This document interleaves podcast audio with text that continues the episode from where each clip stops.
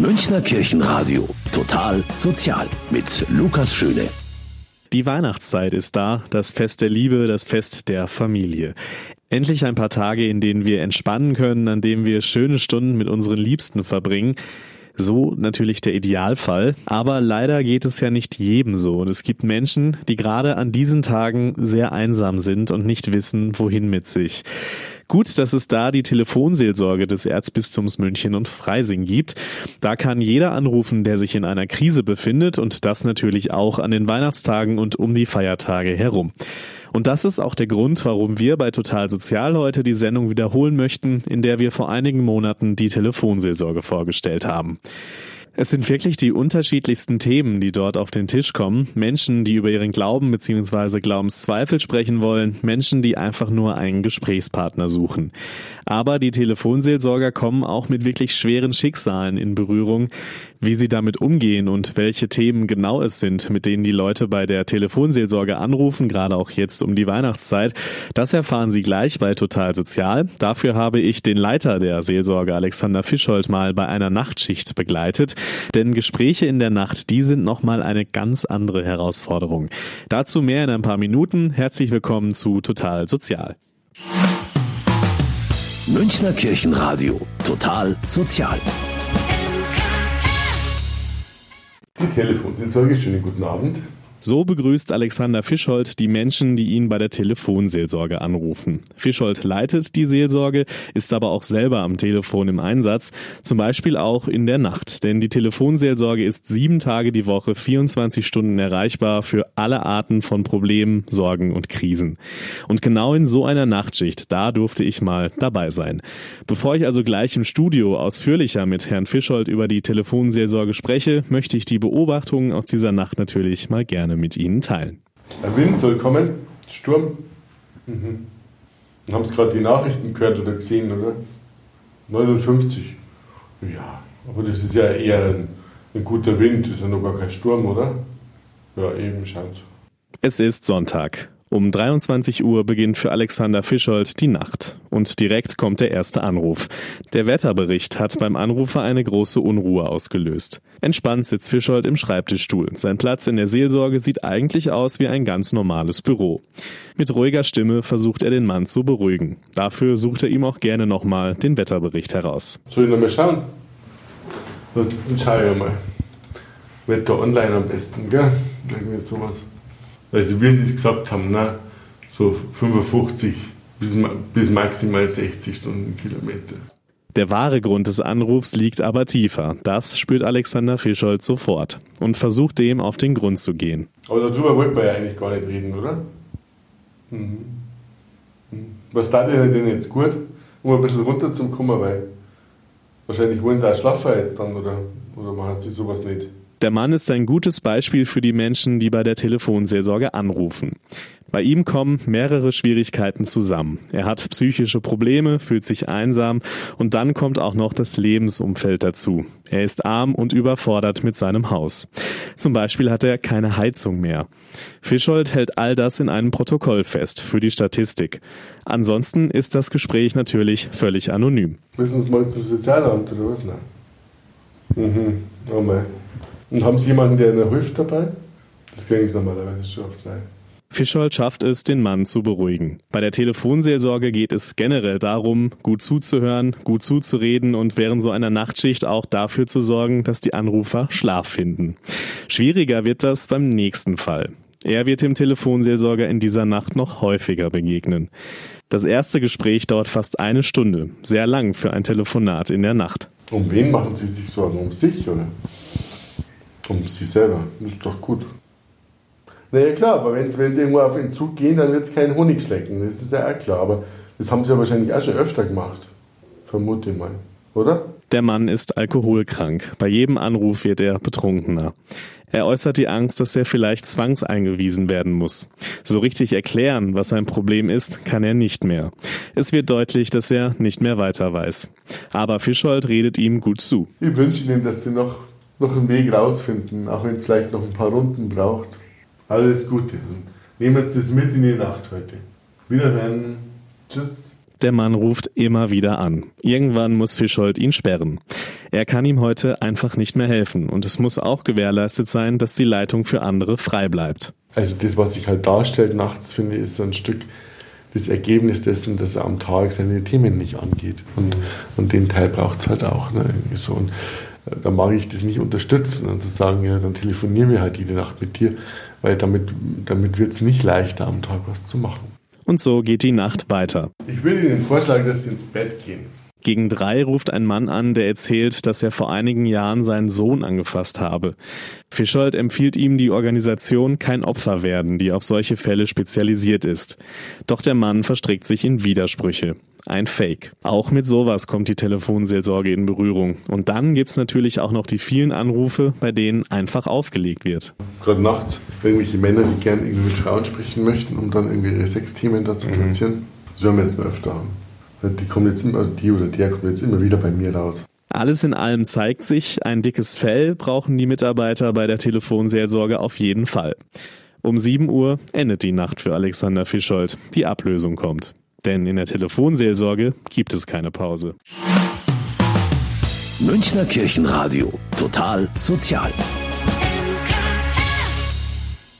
Wir sprechen heute über die Telefonseelsorge im Erzbistum München und Freising. Da können ganz anonym und vertraulich natürlich Menschen mit jeglicher Art von Problemen und Krisen anrufen.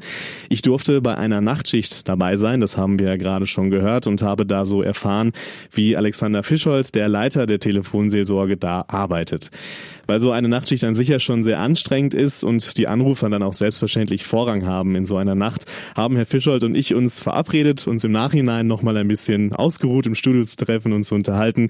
Ich grüße Sie, Herr Fischold. Herzliches Grüß Gott. Herr Fischold, wir haben ja gerade gehört, Nachtschicht. Was ist denn eigentlich so das Besondere bei den Gesprächen in, in der Nacht?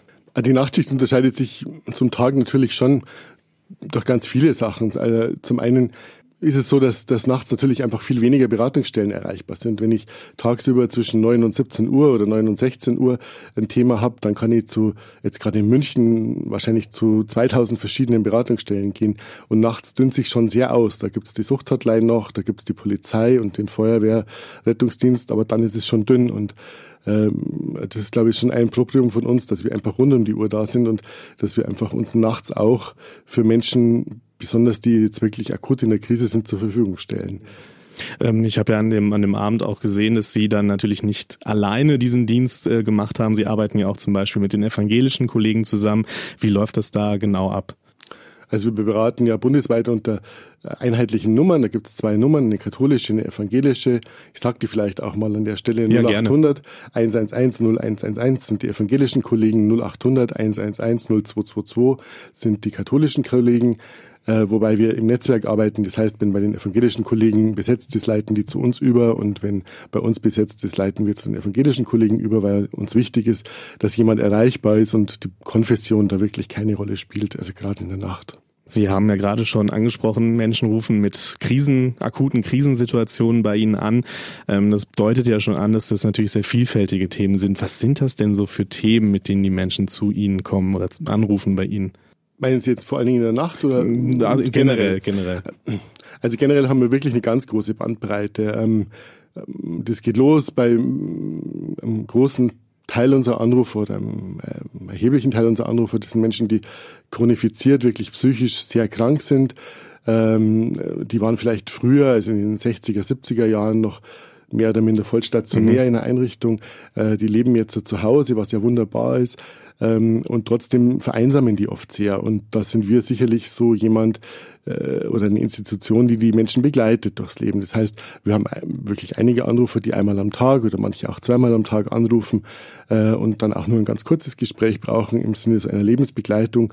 Die machen das Tag für Tag, Jahr für Jahr ähm, und bauen uns einfach ein Stück ein in ihren Alltag. Und äh, für die ist es oft zum Beispiel wichtig zu sagen, ich habe es geschafft, heute früh aufzustehen, trotz mhm. meiner Depression, trotzdem es mir so schlecht geht. Ich habe es geschafft, aufzustehen äh, und ich melde mich jetzt und sage Guten Morgen und es ist schön, wenn jemand zu mir Guten Morgen sagt. Mhm. Das, das glaube ich Ihnen gerne bei, bei diesen Themen, die, die da auf den Tisch kommen. Ähm, Sie haben ja gerade schon angedeutet, äh, meinen Sie jetzt tags oder nachts? Ähm, wie ist, was ist denn das Spezielle an den Themen in der Nacht? Also nachts rufen natürlich auch Menschen mit allen möglichen Anliegen mhm. an. Äh, wir verstehen uns halt nachts also mehr nochmal als Krisendienst als tagsüber. Tagsüber machen wir einfach auch viel diese Begleitung, wo, wo es auch wirklich darum geht, Menschen durchs Leben zu begleiten. Ähm, nachts sind wir auch weniger. Wir arbeiten ja mit Ehrenamtlichen hauptsächlich ähm, und möchten die Leitung freihalten für Menschen, die wirklich gerade akut äh, in der Krise was in der Krise sind. Ähm, und Mai, da ist es also angefangen, wenn ich jetzt an unsere letzte Nachtschicht denke, die wir gemeinsam hatten, mhm. von Menschen, die in einer akuten Angstsituation sind, äh, also da auch eine Krankheitsthematik haben und gerade ein Stück äh, Begleitung brauchen, um sich ein bisschen runter zu regulieren und die, um die Angst in den Griff zu kriegen. Ähm, Menschen, die am Leben verzweifeln, äh, dann oft alkoholisiert sind. Ähm, Menschen, die möglicherweise plötzlich die Einsamkeit nicht mehr aushalten in der Nacht. Also in der ganzen Bandbreite letztendlich. Ja. Äh, mein Eindruck war, dass, dass es erstmal auch vor allem ums Zuhören geht. Ähm, also dass sie jetzt nicht am Anfang gar nicht viel selbst reden, sondern den Anrufenden erst selbst reden lassen. Was ist denn so ihre, ihre generelle Herangehensweise bei der Telefonseelsorge? Also was die Telefonseelsorge schon ausmacht, denke ich, ist, dass wir ja gar nicht so viele Ratschläge geben wollen oder bestenfalls gar keine Ratschläge geben wollen, sondern dass wir erstmal den Menschen einen Raum geben wollen, wie sie es genau beobachtet haben, zuzuhören und äh, gehört zu werden. Ja. Das ist einfach ein hohes Gut und ähm, um, um erstmal auch ein Stück einen Eindruck zu gewinnen, um was geht's momentan. Ähm, und dann natürlich schon mit ins Gespräch einzusteigen und das Gesprächsstück zu fokussieren und zu sagen, also bei all den Themen, die ja die Anrufer oft mitbringen, das ist ja oft ein ganzer Blumenstrauß zu sagen, und was ist jetzt gerade akut, das, das, das, was am meisten drückt und was, was man vielleicht jetzt, heute, heute Nacht um zwei Uhr in dieser Stunde, in dieser halben Stunde uns anschauen wollen. Aber ähm, generell geht's oft ums Zuhören und um ums Sortieren und und zu schauen, was ist momentan wirklich das, wo es brennt, ja. Haben Sie oder wissen Sie eigentlich, wie die Menschen auf Sie kommen? Also wie, wie die auf die Nummer kommen, wie die einfach äh, auf die Idee kommen, ich rufe jetzt die Telefonseelsorge an. Gibt es da irgendwie bestimmte Wege, wie die zu Ihnen finden oder wie ist das? Ah, das ist ganz mannigfaltig. Also mhm. ich glaube, wir hängen in wahrscheinlich 90 Prozent der, der, Kirchen jetzt in der Diözese mit einem Plakat drinnen, wobei ich glaube, da kommen gar nicht die meisten Anrufe. Ähm, wenn Sie die Süddeutsche aufschlagen, da gibt es jeden Tag so eine mhm. Rubrik mit Notrufnummern, da stehen wir mit drinnen. Okay. Ähm, dann in den, in den äh, psychiatrischen Kliniken jetzt des Bezirks Oberbayern, ähm, da hängt in jedem Wartebereich äh, ein Plakat und, und, ein Hinweis auf unsere Nummer. Ganz viel, also wir merken es eine, im Sommer zum Beispiel im August, wenn viele Psychotherapeuten im Urlaub sind, dann, dann geben die den Anruf von unserer Nummer und sagen, ja, wenn es schlimm ist, dann ruf uns da an und dann, äh, dann können sie sprechen. Ja. Also ähm, ist ein ganz spannendes Phänomen, äh, auch kirchlich zu beobachten, ja, weil wenn sie im Sommer, im August beim Psychotherapeuten anrufen, dann hat der unsere Nummer an. Ähm, auf dem Anrufbeantworter als Ansage, wenn Sie in der katholischen Pfarrei anrufen, ähm, dann heißt es, wir sind halt nicht erreichbar momentan. Mhm. Also da haben wir auch noch ein bisschen Nachholbedarf. Okay. Ähm, vielleicht ähm, noch eine persönliche Frage, ähm, was ich mich dann in der Nacht auch gefragt habe. Mir kam es so vor tatsächlich, dass sie ähm, sehr authentisch gesprochen haben. Also jetzt nicht wirklich sich verstellt haben, auch vor allem kein falsches Mitleid irgendwie geheuchelt haben. Ist Ihnen das besonders wichtig, dieses authentisch sein und wirklich den Menschen so begegnen, wie Sie einen Menschen auf der Straße auch begegnen? Ob man das auf der Straße immer so gelingt, ja, weiß klar. ich gar nicht. Aber ähm, also was ich glaube, verstanden zu haben, ist, dass die Menschen, die bei uns anrufen, bei all der Virtualität und, und das ist ja also keine echte Begegnung im Sinne, dass wir uns anfassen mhm. könnten und uns sehen, aber was sich die Menschen wünschen, ist tatsächlich Kontakt und zwar einen authentischen Kontakt und das ist nicht immer ganz angenehm auch. Ich bin auch manchmal unbequem, das haben Sie auch gemerkt in der ja. Nacht und, und, und begrenzt die Zeit oder vertag was auf mhm. den Tag, aber was ich, was ich anbiete, ist mich mit meiner ganzen Person und ähm, also als wirkliche Begegnung letztendlich. Und das ist mir schon wichtig, dass äh, wenn mich was nervt oder wenn ähm, wenn ich wenn ich irgendwie einen Unmut kriege, ähm, dass ich das auch mitteile. Ja? Und das heißt ja nicht, dass ich das Gespräch abbreche, aber dass es eine Chance gibt, dass wir zwei wirklich in Kontakt gehen. Und ähm, ich glaube, das ist eine Erfahrung jetzt gerade für Menschen, die die psychisch krank sind und das sind ja viele von unseren Anrufern, die die oft nicht machen, diese Erfahrung, weil die, denen wir Bemitleid begegnet oder ausgewichen oder was auch immer. Und bei mir gibt's Kontakt, wirklichen Kontakt, ja. Alexander Fischold von der Telefonseelsorge sagt, dass authentisch sein auch ein ganz, ganz wichtiger Punkt ist. Sie hören das Münchner Kirchenradio. Am Mikrofon ist Lukas Schöne. Münchner Kirchenradio. Total sozial mit Lukas Schöne. Ich begrüße Sie zum zweiten Teil von Total Sozial. Wir stellen heute die Telefonseelsorge im Erzbistum München und Freising vor. Das ist eine kostenlose Hotline, bei der jeder mit jeglichen Sorgen jederzeit anrufen kann. Auch jetzt in den Weihnachtstagen ist bei der Telefonseelsorge rund um die Uhr jemand erreichbar. Gerade an den Feiertagen eben eine sehr wichtige Anlaufstelle. Und deswegen wiederholen wir heute die Sendung, in der wir die Telefonseelsorge vorgestellt haben. Dafür hatte ich damals mit Alexander Fischold, dem Leiter Leiter der Seelsorge gesprochen und ihn gefragt, wie er eigentlich zur Seelsorge gekommen ist. Also das war, also ich kannte natürlich die Telefonseelsorge auch, mhm. wie die meisten ihrer Hörer wahrscheinlich und wusste, dass es die gibt. Ich hatte überhaupt kein Bild dazu. Ähm, und ich war damals bei der Münchner Insel äh, in der Krisenberatung äh, tätig und habe eine neue Aufgabe gesucht und mir hat die angesprochen, weil diese Arbeit mit Ehrenamtlichen mir schön vorstellte und, und dachte, naja, also wirklich in die Beratung zu gehen, ist ein hohes Gut und ja, so, so kam das. Ich habe mich beworben auf eine Stelle, von mhm. der ich gar nicht so genau wusste, was mich da letztendlich erwartet. Ähm, und mittlerweile bin ich ja im neunten Jahr dabei. Ja. Sie haben die Ehrenamtlichen angesprochen, da kommen wir gleich dann auch noch dazu. Vorher noch so eine ja vielleicht typische Frage, die Sie vielleicht auch häufiger gestellt bekommen. Ähm, ich habe ja auch an dem Abend oder in der Nacht selbst mitbekommen, dass es ja auch teilweise wirklich sehr schwere Schicksale sind und habe ja auch selber ein bisschen mitgehört, mithören dürfen. Und äh, ich finde, wenn man so die, die Stimme auch so ganz nah am Ohr hat und der dann erzählt, dann trifft einen das wirklich sehr. Ähm, wie gehen Sie damit um, dass Sie das nicht mit nach Hause nehmen, dann, wenn Sie morgens nach Hause gehen? Ich glaube, das sind so verschiedene Bausteine und ich kann gar nicht sagen, welche am meisten wirkt oder mhm. es ist vielleicht auch manchmal ein bisschen unterschiedlich, aber also ein Teil ist das, dass wir ja schon ein kurzes ähm, Stichwortprotokoll schreiben von dem, was wir gemacht haben, einfach um sich von der Seele zu schreiben. Wir dokumentieren das ja nicht lange, sondern äh, wir vernichten das dann auch wieder, aber also das ist so ein Schritt, um es auch abzuschließen, das, mhm. das Gespräch jetzt gerade. Ähm, ein anderer Teil ist, dass wir sowohl Ehrenamtliche als auch Hauptamtliche ganz regelmäßig Supervision haben, wo wir auch schwere Gespräche einbringen können und, und unter fachliche Begleitung einfach einmal mehr anschauen können. Ähm, und ich glaube, ein wichtiger Punkt ist, dass, das fragen uns auch oft viele Leute, wenn die ehrenamtlich werden wollen, kann ich das dann von zu Hause machen?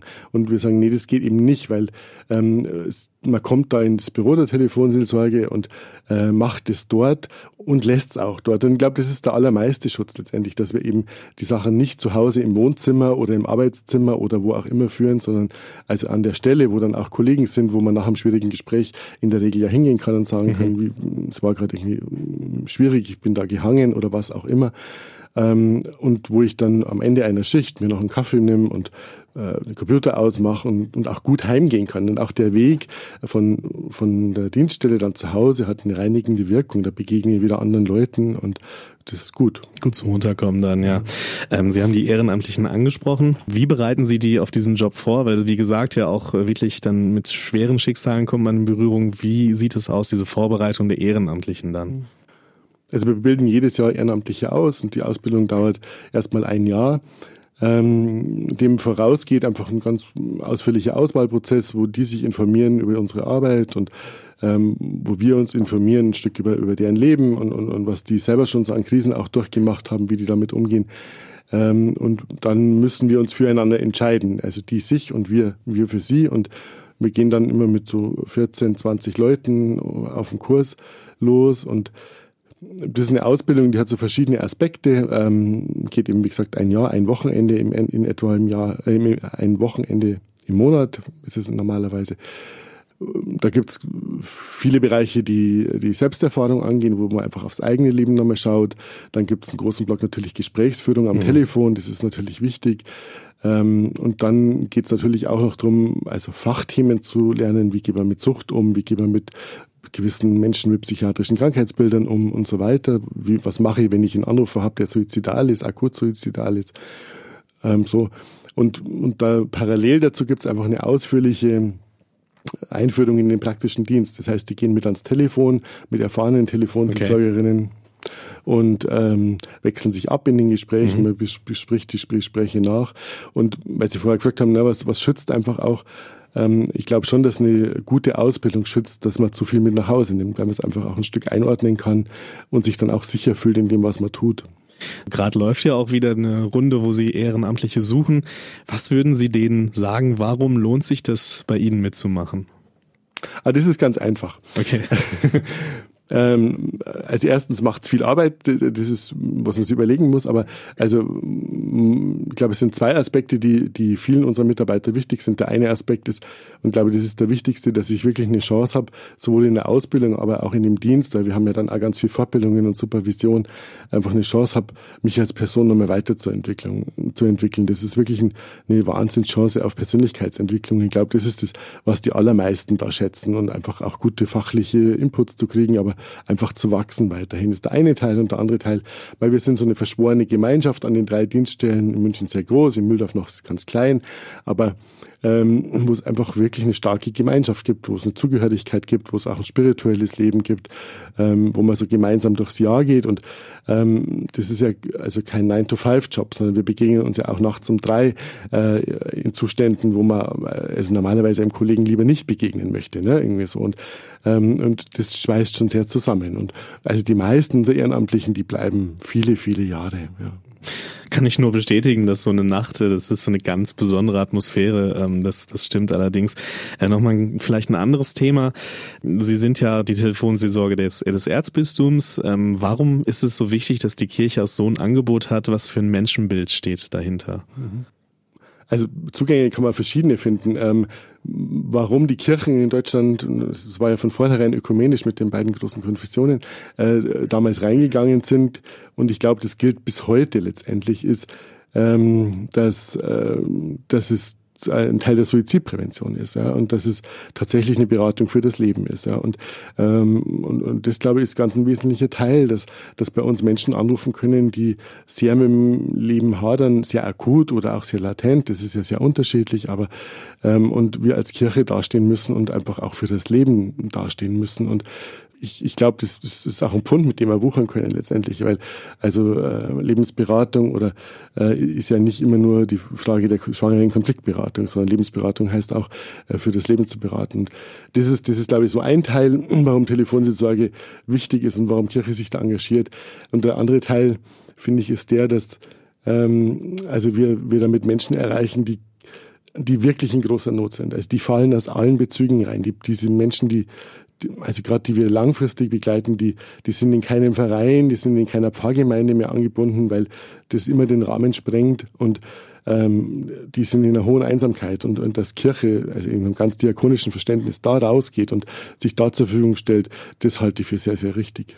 Sagt Alexander Fischold von der Telefonseelsorge hier im Erzbistum München und Freising. Münchner Kirchenradio. Total sozial. Die Telefonseelsorge im Erzbistum München und Freising ist das Thema bei Total Sozial. Alexander Fischold ist der Leiter und bei mir im Studio. Herr Fischold, wie viele Leute rufen bei Ihnen eigentlich an? Was ist da so die Größenordnung? Also bei uns in, im Bistum ist es jetzt so, wir haben in etwa um die 30.000 Gespräche im Jahr. Okay. Äh, das ist schon eine ganze Menge. Anrufversuche sind es vermutlich noch mal deutlich mhm. mehr, aber also wir haben schon den Eindruck, dass alle Menschen, die uns versuchen zu erreichen, auch irgendwann erreichen. Mhm. Vielleicht nicht beim ersten Mal, aber beim zweiten oder dritten Mal. Und die kommen letztendlich so im Großen und Ganzen aus dem Gebiet der Ärzte. Das ist regional zu verschalten. Ähm, das heißt, man hat so am Tag um die 100 Gespräche an den drei Dienststellen, die ja sehr unterschiedlich lang sind, von zehn Minuten bis zu einer Stunde, mhm. bis zu zwei Stunden kann es ja auch mal dauern. Ähm, genau. Wie sieht das denn so im Winter oder an besonderen Tagen, zum Beispiel Weihnachten oder Advent aus? Ist das Thema bei Ihnen? Das ist ganz schwer zu sagen. Mhm. Wir, haben, wir, haben, wir, haben, schon so Momente, wo man was merkt und was weiß ich, wenn wenn es jetzt plötzlich kälter wird, dann rufen schon mal wieder Leute an, weil sie zu Hause bleiben. Ähm, aber es ist ja nicht so, dass jetzt rund um Allerheiligen zum Beispiel oder rund um Weihnachten oder vor Weihnachten besonders viele anrufen.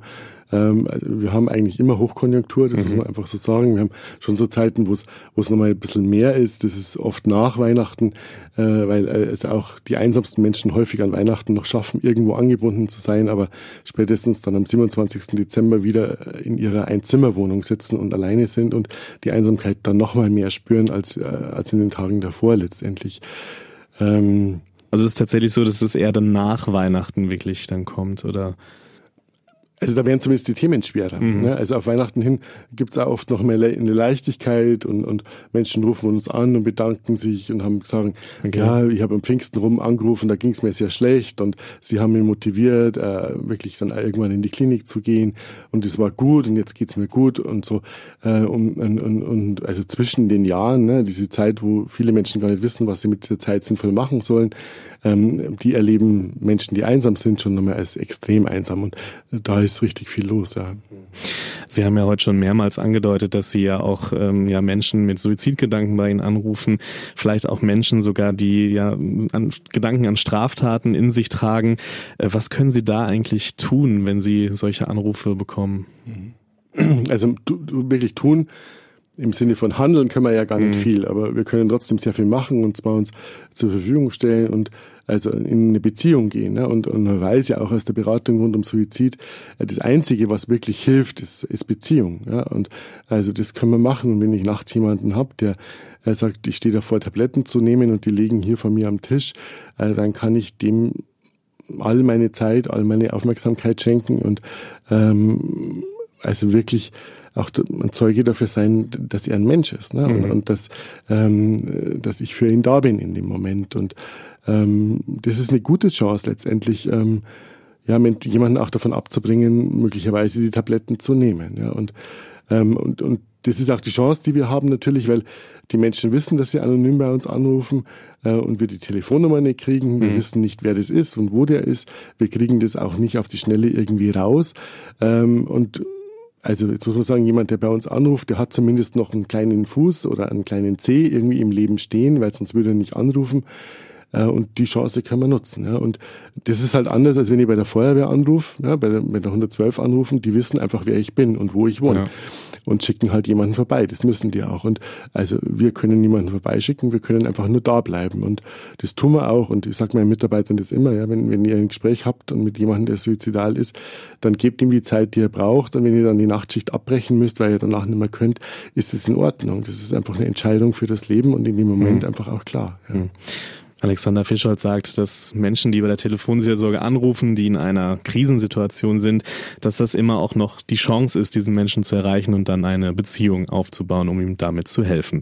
Am Mikrofon ist Luca Schöne. Münchner Kirchenradio. Total sozial. Gerade an den und um die Weihnachtstage gibt es leider auch viele Menschen, die sich einsam fühlen und nicht so genau wissen, wohin mit sich. Und da ist es gut und wichtig, dass eine Einrichtung wie die Telefonseelsorge jeden Tag rund um die Uhr auch an Weihnachten und zwischen den Tagen zu erreichen ist. Und zwar für alle Arten von Problemen. Alexander Fischold, der Leiter der Telefonseelsorge, war mein Gast. Herr Fischold, zum Schluss. Warum lohnt es sich, bei Problemen und Sorgen bei Ihnen anzurufen? Also was bestenfalls passieren kann, glaube ich, ist, dass ich eine Chance kriege, für mich nochmal neu zu sortieren. Und ähm, vielleicht anders als beim, beim Freundeskreis oder in der Verwandtschaft zu sagen, jetzt fange ich schon wieder an mit dem. Mhm. Ähm, oder, oder gute Ratschläge zu bekommen, was jemand macht, sondern bei uns wirklich erstmal gehört zu werden und ein Stück mit, mit ihm rauszuarbeiten, um was geht's denn eigentlich oder was, was, was ist denn das, was am meisten drückt gerade. Ähm, aber ich glaube, es geht gar nicht um Lösungen. Ne? Es geht wirklich mhm. um gehört zu werden und um ernst genommen zu werden. Und das, glaube ich, machen wir ganz viel. Herr Fischold, ich bedanke mich für das Gespräch. Gerne. Auch Ihnen danke, liebe Hörerinnen und Hörer, dass Sie eingeschaltet haben. Die Sendung gibt's wie immer auch zum Nachhören auf mk-online.de. Klicken Sie da doch einfach mal vorbei. Mein Name ist Lukas Schöne. Ich wünsche Ihnen ein paar schöne und stressfreie Tage mit Ihren Liebsten und wünsche Ihnen alles Gute.